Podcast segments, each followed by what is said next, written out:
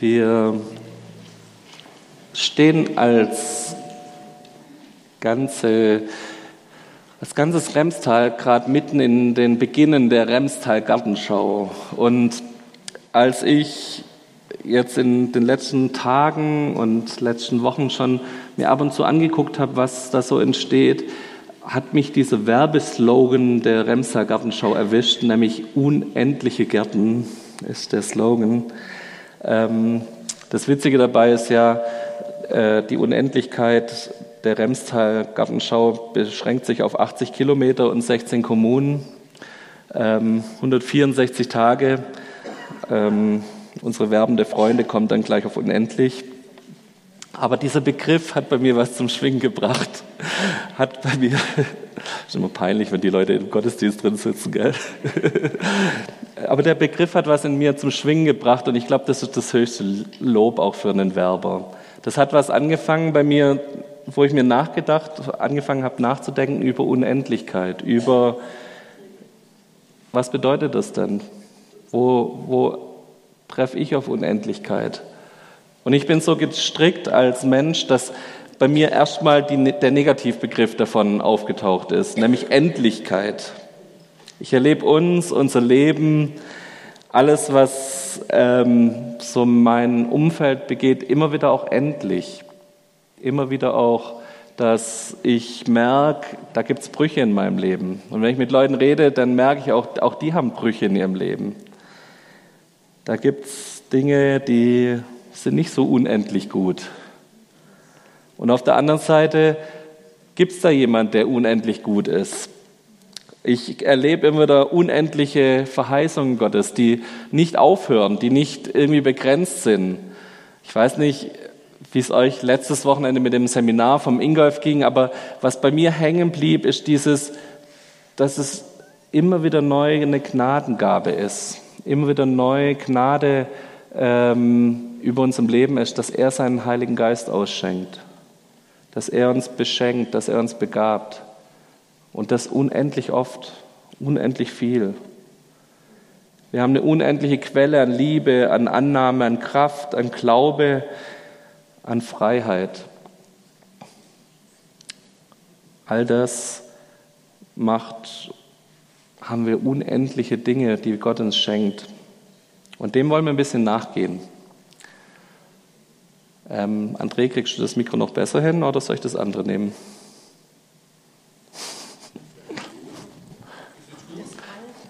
Das halt ganz arg. Ich weiß, das ist so ein Bereich, wo das äh, manche nicht mehr hören, aber es ist da. okay.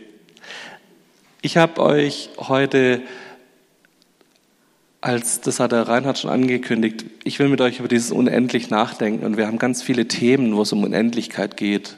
Und wir wollen heute drüber nachdenken, das hat mich vom letzten Wochenende so berührt, dieses unendlich beschenkt zu sein unendlich viel Gutes zu bekommen von Gott. Und ich traue euch heute wieder ein bisschen längeren Bibelvers vor, den, zu, den wir zusammen lesen. Das ist Epheser 1, der Vers 3 bis 14. Da steckt ganz viel drin, deshalb gut aufpassen, gut mitlesen. Ich bete nachher noch, dass Gott auch wirklich spricht zu uns durch diesen Bibelvers. Ich lese ihn euch einmal vor, nachher nehmen wir uns dann kleine Teilabschnitte wieder voraus vor.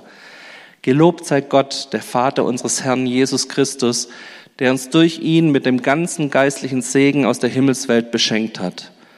Denn in Christus hat er uns schon vor Gründung der Welt erwählt, einmal heilig und tadellos vor ihm zu stehen. Und aus Liebe hat er uns schon damals dazu bestimmt, durch Jesus Christus seine Kinder zu werden. Das war sein eigener gnädiger Wille und es dient zum Lob seiner herrlichen Gnade, mit der er uns durch seinen geliebten Sohn beschenkt hat. Durch ihn wurden wir freigekauft um den Preis seines Blutes. Und in ihm sind uns alle Vergehen vergeben worden. Das verdanken wir allein Gottes unermesslicher Gnade, mit der er uns überschüttet hat. Er schenkte uns Einsicht und ließ uns seine Wege erkennen. Und weil es ihm so gefiel, hat er uns Einblick nehmen lassen in das Geheimnis seines Willens, den er in Christus verwirklichen wollte. Er wollte dann, wenn die richtige Zeit dafür gekommen sein würde, seinen Plan ausführen und alles unter das Haupt von Christus bringen, alles, was im Himmel und auf der Erde existiert. In ihm haben wir auch ein Erbe zugewiesen bekommen. Dazu hat er uns von Anfang an bestimmt. Ja, das war die Absicht von dem, der alles verwirklicht hat, was er vorhat. Er wollte, dass wir zum Lob seiner Herrlichkeit da sind. Wir, die schon vorher auf den Messias gehofft haben. Und nachher, nachdem ihr das Wort der Wahrheit, die Freudenbotschaft von eurer Rettung gehört habt und zum Glauben gekommen seid, wurdet auch ihr durch ihn mit dem versprochenen Heiligen Geist versiegelt. Dieser Geist ist eine Anzahlung auf unser Erbe und die Garantie für die vollständige Erlösung seines Eigentums. Auch das dient zum Lob seiner Herrlichkeit. Jesus, mein Gebet ist, dass dein Wort heute Morgen wieder neue Kraft hat in unserem Leben. Herr, wir erleben uns so oft als endlich und als Sache, das sind Dinge in unserem Leben, die nicht funktionieren. Und so oft geht unser Blick auf unsere Sorgen, auf unsere Nöte und auf das, was, ja, was so, so an uns vorbeigeht oder was wir vielleicht auch nicht haben. Aber Herr, wir wollen auch lernen, heute Morgen unseren Blick auf das zu lenken, was du uns geschenkt hast und mit dem du uns immer wieder neu beschenkst. Herr, wir wollen einen Blick entwickeln, der ein dankbares Herz nachher hat. Jemand zu sein, der merkt, ich bin beschenkt, mir geht's gut, ich habe Dinge in dir, die so reich und so wertvoll für mich sind. Herr, hilf uns, dass dein Wort das bei uns in unseren Herzen heute machen darf. Hilf uns, dass du unsere Herzen berühren darfst und dass wir unseren Blick hin zu dem richten dürfen, was du uns Gutes gibst. Darum bete ich in deinem Namen. Amen. Dieser Text nennt sich in der Fachsprache eine Eulogie, ähm, ein Rühmtext, ein Christushymnus ist es. Und ähm, es gibt ganz lustige Kommentare von den Kirchenvätern dazu. Und zwar ähm, geht man davon aus, dass das so ein Text war, mit dem man Gott groß gemacht hat, bevor man nachher die Leute getauft hat. Und im dritten Jahrhundert nach Christus gibt es einen Kirchenvater, der ganz trocken sagt, er ist eigentlich ziemlich froh, dass sich das nicht als Taufhymnus etabliert hat in den Gemeinden, weil sonst würde jede Taufe fünf Minuten länger gehen. Also der hat ein sehr klares Verständnis davon, dass man nachher froh war, dass man dann doch wieder bei einem Satz geendet hat. So, wir taufen auf den Namen des Vaters, des Sohnes und des Heiligen Geistes und so weiter. Ähm, und doch nicht die lange Version hier genommen hat aus Epheser. Und aber was der Sinn des Textes ist, man will Gott groß machen. Man will Gott erklären, dieses Kantate, von dem vorher der Reinhard gesprochen hat, Gott zusingen, singt ihm zu, so was, was hat er Gutes gemacht? Und wir merken, wenn wir den Text uns angucken, da sind Worte wie Segen drin. Du hast uns gesegnet mit allen himmlischen Segen. Du hast Offenbarung für uns. Es gibt so viel Gnade und in deiner reichen Gnade hast du uns beschenkt. Da stecken so viele schöne Worte drin, die uns gut tun. Und wir schauen uns diesen Text jetzt mal Schritt für Schritt an und habt bisschen bitte immer im Hinterkopf diese zwei Sachen, Endlichkeit, wo bin ich vielleicht negativ geprägt, wo habe ich Dinge in meinem Kopf, wo ich auf die Dinge schaue, die nicht funktionieren und dann aber auf der anderen Seite immer diese Zusagen Gottes in dem Text. Wo hat er Dinge in mein Leben reingesprochen, wo er mir verspricht, hey, da ist unendlich viel Gnade für dich, da ist unendlich viel Heil für dich, unendlich viel Offenbarung für dich. Lass uns das mal so ein bisschen im Hinterkopf behalten und schauen, wo merken wir, wo spricht da Gott zu uns in unser Leben hinein. Wir schauen uns die Einführung an. Das ist Vers 3. Gelobt sei Gott, der Vater unseres Herrn Jesus Christus, der uns durch ihn mit dem ganzen geistlichen Segen aus der Himmelswelt beschenkt hat. Der ganze geistliche Segen, all das, was der Himmel zu bieten hat, wurde über dir ausgeschüttet. All das, was der Himmel hat an, an Guten, wurde über dir ausgeschüttet. Das ist ein Satz, über den will ich nachdenken den will ich in meinem Leben reflektieren, den will ich in meinem Leben, ja, dass der Kraft bekommt in meinem Leben. Der geistliche Segen, der wird hier übersetzt im, oder im griechischen Urtext steht da Pneumatikos, der, das gleiche Wort, das auch für den Heiligen Geist und die Kraft des Heiligen Geistes benutzt wird. So ein Segen kommt auf dein Leben und wird über dir ausgeschüttet. Und auch das hat mich nochmal neu daran erinnert, wie Ingolf letzte Woche ganz oft erwähnt hat, sagen, guck mal, da ist, da ist Kraft für dein Leben. Und es ist pure Gnade, dass Gott dir diese Kraft schenkt. Dann woher kommt dieser geistliche Segen? Wie komme ich an den ran? Ganz praktische Dinge wieder. Wie, wie kriege ich das in meinen Alltag integriert? Da steht durch ihn.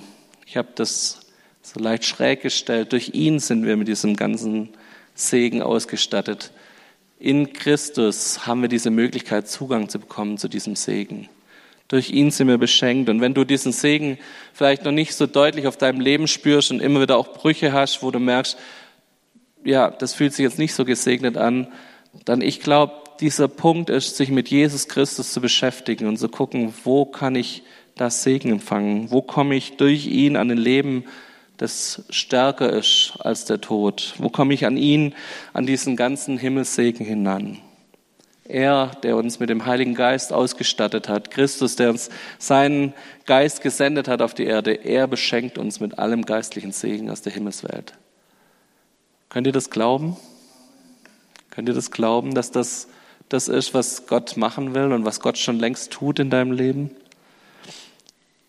Ich möchte euch die nächsten Verse, der, dieser Hymnus hat drei Teile.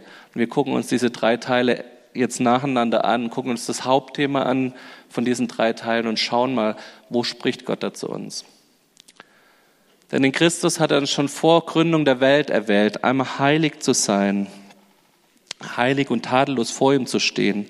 Und aus Liebe hat er uns schon damals dazu bestimmt, durch Jesus Christus seine Kinder zu werden. Das war sein gnädiger Wille. Und es dient zum Lob seiner herrlichen Gnade, mit der er uns durch seinen geliebten Sohn beschenkt hat. Durch ihn wurden wir freigekauft um den Preis seines Blutes. Und in ihm sind uns alle Vergehen vergeben. Das verdanken wir allein Gottes unermesslicher großer Gnade, und mit der er uns überschüttet hat. Und er schenkt uns Einsicht und ließ uns seine Wege erkennen. Ich möchte mit euch diese dick markierten Punkte miteinander durchgehen. Mit was hat er uns beschenkt? Er hat uns beschenkt, dass wir heilig und tadellos vor ihm stehen dürfen. Und das ist ein echtes Geschenk. Wir haben schon so oft hier drüber geredet. Das sind Punkte, die wir immer wieder neu in unserem Kopf brauchen, zu wissen, das ist ein Geschenk, heilig zu sein. Es ist ein Geschenk, tadellos vor ihm zu stehen. Es ist nichts, was wir tun können. Wir haben keine Möglichkeit, es durch unsere Leistung irgendwie hervorzubringen. Wir haben keine Möglichkeit, es zu machen. Denn Christus, er hat schon vor Gründung der Welt, bevor er überhaupt die Welt erschaffen hat, schon beschlossen, dass er dich heilig und tadellos machen will. Er will dich in seinem Reich haben. Er will dich bei sich haben. Er will Kontakt mit dir haben können. Er, der heilige Gott, hat auch dich heilig gemacht, damit du in Gemeinschaft mit ihm kommst. Und er geht noch weiter. Er will nicht bloß uns vor seinem Thron stehen haben in diesem Allerheiligsten, sondern er will, dass wir seine Kinder werden. Er will, dass wir ganz nah an ihn ran dürfen. Und was für ein Titel ist dieses Kind sein? Ich habe manchmal so das Gefühl, wir kapieren das gar nicht mehr, was das bedeutet. Und je mehr du dich mit anderen Religionen beschäftigst, umso wertvoller wird dir das wieder. Und so ging das mir in den letzten Monaten. Wenn du dir anschaust, wie andere Religionen glauben, die glauben an einen Gott, der ist fern, der ist weit weg, der ist unberechenbar, der ist jemand, der, von dem du nie genau weißt, ob du sicher bist oder nicht. Du bist nie sicher, mag er mich jetzt oder mag er mich nicht muss ich vielleicht doch noch ein bisschen mehr tun, damit er mich liebt. Und wie schön ist, dass wir einen Gott haben, der davon spricht, nee, ich mach dich zu meinem Kind. Ich mach dich nicht zu meinem Diener, zu meinem Jünger oder zu meinem Sklaven. Das sind ja alles Titel, die es auch in der Bibel gibt. Aber wenn ihr mal genau hinguckt, das sind Dinge, wo Menschen freiwillig sagen, ja, weil ich, weil ich erlöst bin, deshalb will ich dir auch dienen. Aber hier geht es darum, dass deine erste Stellung vor Gott ist, ein Kind zu sein. Und das hören wir in jeder Kinderstunde, das haben viele von uns ihr Leben lang gehört. Und dann besteht immer die Gefahr, dass so ein Begriff auch sich auflöst, dass so ein Begriff nimmer die Kraft hat in unserem Leben. Aber lass dir das nochmal neu gesagt werden. Hey, du hast einen Gott, der dich zu seinem Kind macht. Du hast einen Gott, der dich nicht ein bisschen an sich ranlässt, sondern der dich in das Nächste ranlässt, wo es nur gehen kann. Er sagt, hey, du bist jetzt mein Kind. Ich weiß nicht, ob es Leute gibt, wenn ihr Eltern seid, ob es Leute gibt, die euch näher sind als eure Kinder. Unsere Kinder sind uns sehr nah. Unsere Kinder dürfen heute Morgen um sechs zu uns ins Bett schlüpfen. Und die kriegen einen Platz in unserem Ehebett.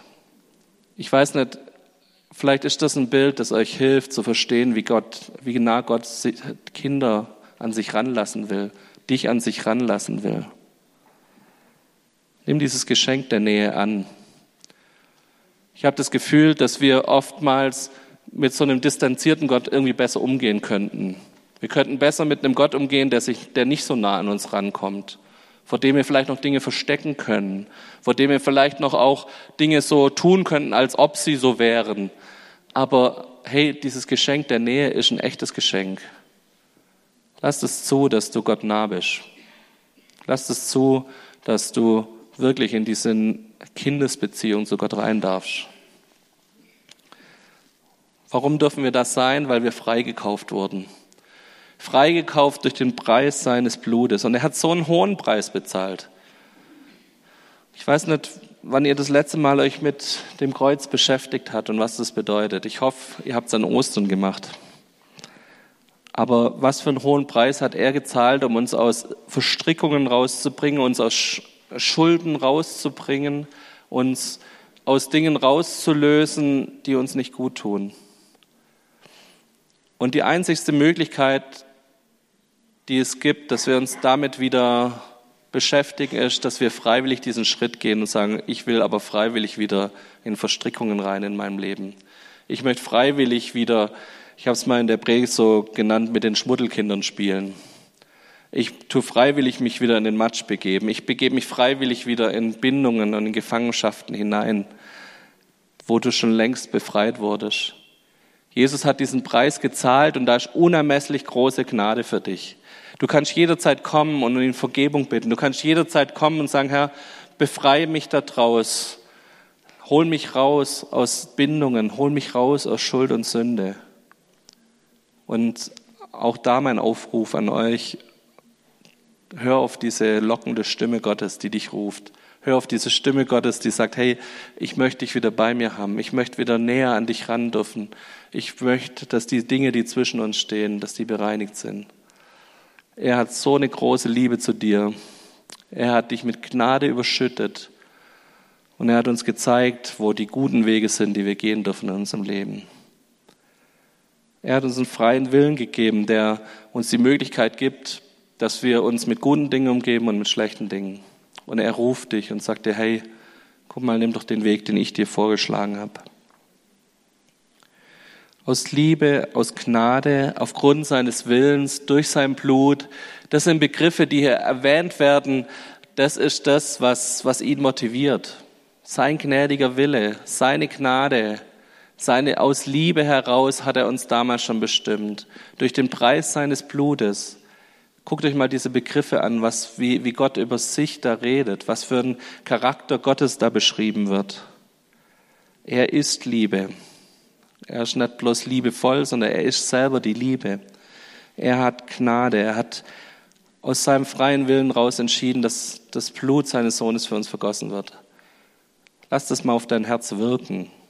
Und lass mal, schau mal, ob das nicht was bewirkt in deinem Herzen, das dich dazu ruft, umzukehren und weiter und tiefer in seine Gegenwart zu kommen, in seine Nähe zu kommen. Wir schauen den zweiten Block an in diesem Hymnus. Das ist der Vers 9 und 10. Und weil es ihm so gefiel, hat er uns Einblick nehmen lassen in das Geheimnis seines Willens, den er in Christus verwirklichen wollte.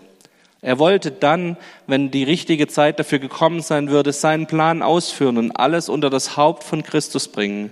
Alles, was im Himmel und auf der Erde existiert.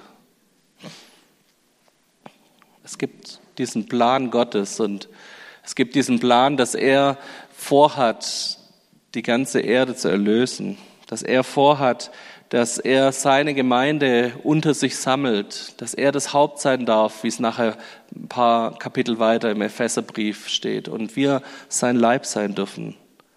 Er hat einen Plan für uns als Gemeinde, er hat einen Plan und wir dürfen Teil von diesem Plan sein. Er offenbart sich uns, er zeigt sich uns. Und wir dürfen erkennen, wo er uns ganz aktiv in seinen Plan mit einbindet.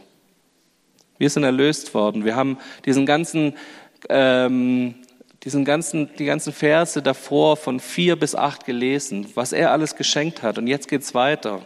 Er baut darauf auf, auf diesem Beschenktsein, auf diesem Begnadigtsein und freigekauft zu sein und sagen, hey, und jetzt, damit ist nicht Schluss. Es ist nicht alles Ziel erreicht. Wenn du dich zu Jesus bekehrt hast, jetzt reicht's, so nach Motto, Ziel erreicht, gut alles, Haken dahinter, sondern er sagt, nee, jetzt geht's weiter. Er zeigt uns seinen Plan, er zeigt uns seinen Willen, er zeigt uns, was er mit uns vorhat, was er mit uns bewegen will.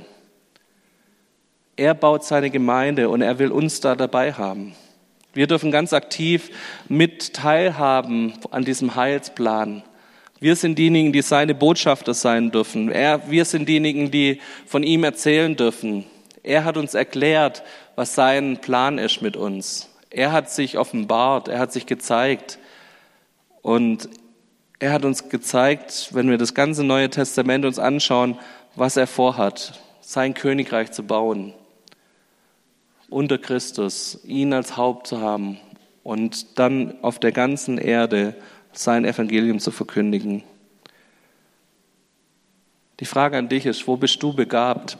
Wo hast du Dinge in deinem Leben, die du einbringen kannst in seinen Heilsplan? Wo bist du derjenige, der von seinem Wort erzählen darf, der Zeugnis gibt?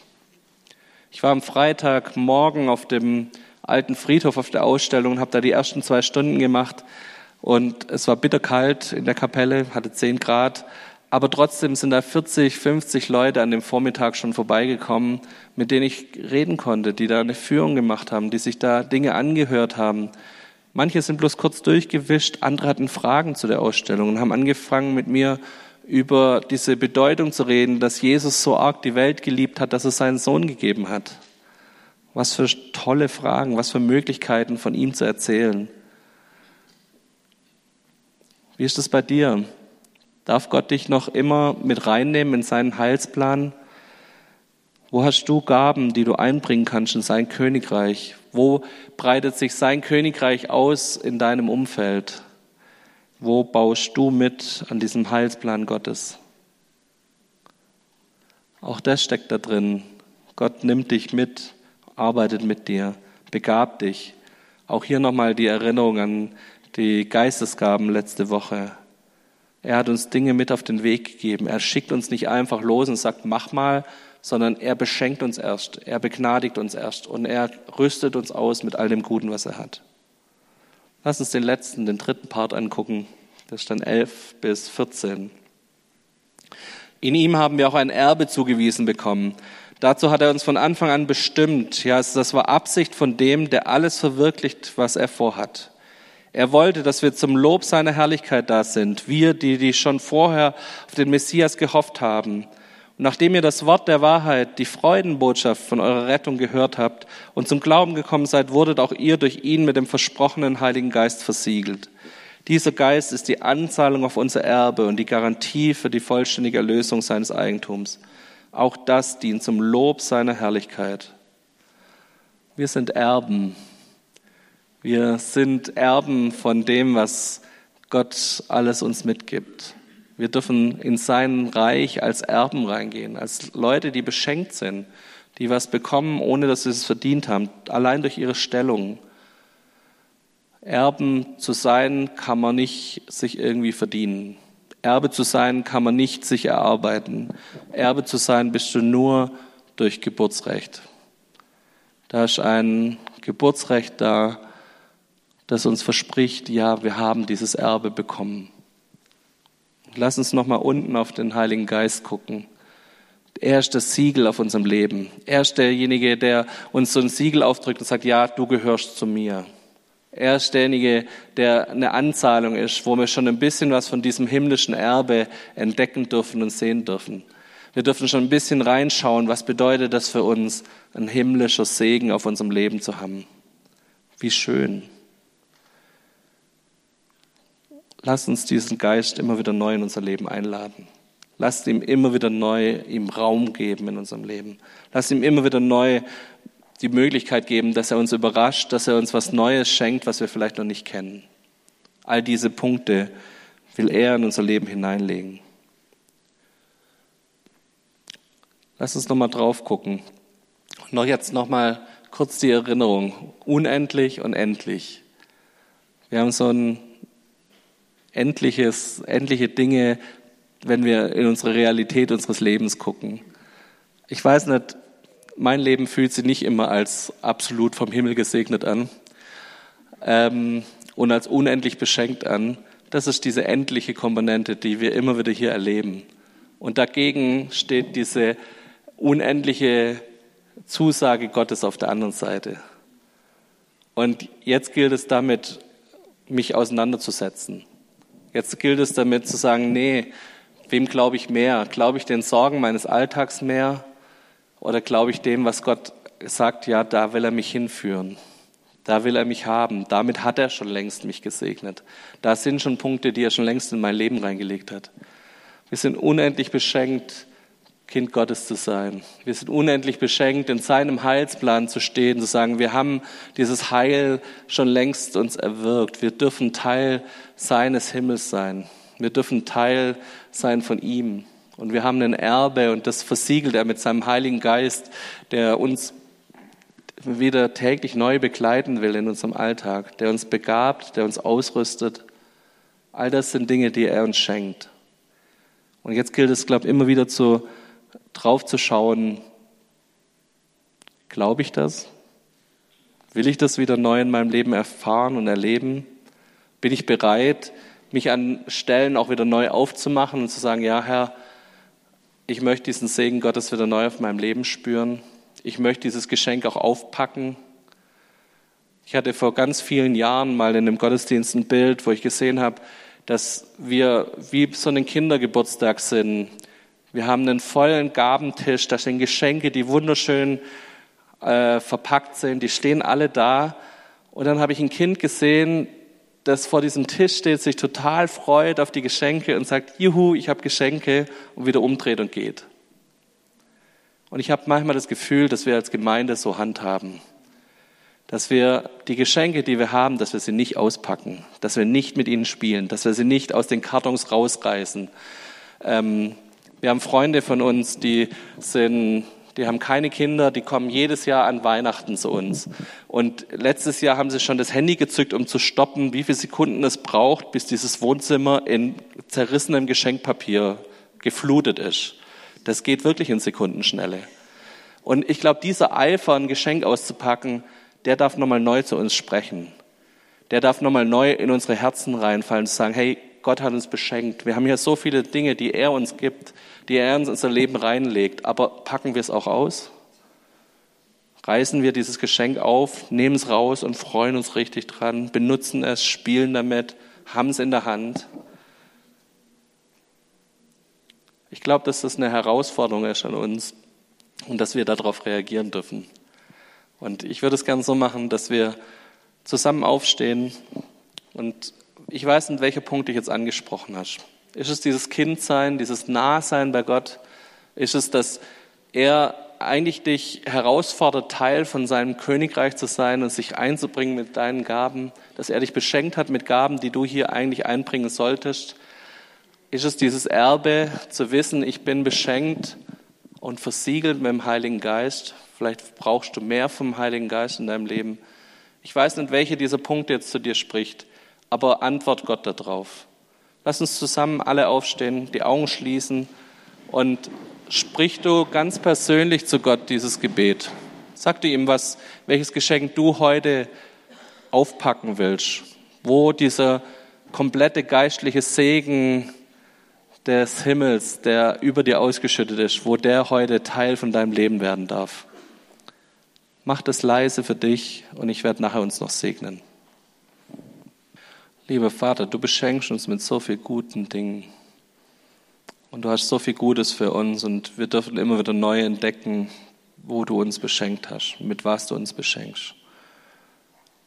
Und Herr, wir wollen lernen, regelmäßig wegzugucken von unseren Sorgen, von unseren Nöten, von den ganzen negativen Dingen, die auch unser Leben, die zu unserem Leben einfach dazugehören. Aber wir wollen immer wieder lernen, auch auf dich zu gucken und Dinge mit deiner Kraft und mit deinen Geschenken zusammen anzugehen. Herr, da wo wir durch unser Leben uns wursteln und es versuchen aus eigener Kraft, da wollen wir umkehren. Wir wollen lernen, es aus deiner Kraft anzugehen mit all dem, was du uns ausstattest, in unsere Sorgen und Nöte hineinzugehen und dort in Realitäten unseres Alltags auch mit der Kraft von dir ausgestattet hineinzugehen. Herr, ich danke dir für all das Gute, was du in unser Leben hineinlegst und ich bete, dass diese Geschenke, dass sie ausgepackt werden, dass sie benutzt werden und dass sie Kraft bekommen in unserem Leben. In deinem Namen. Amen.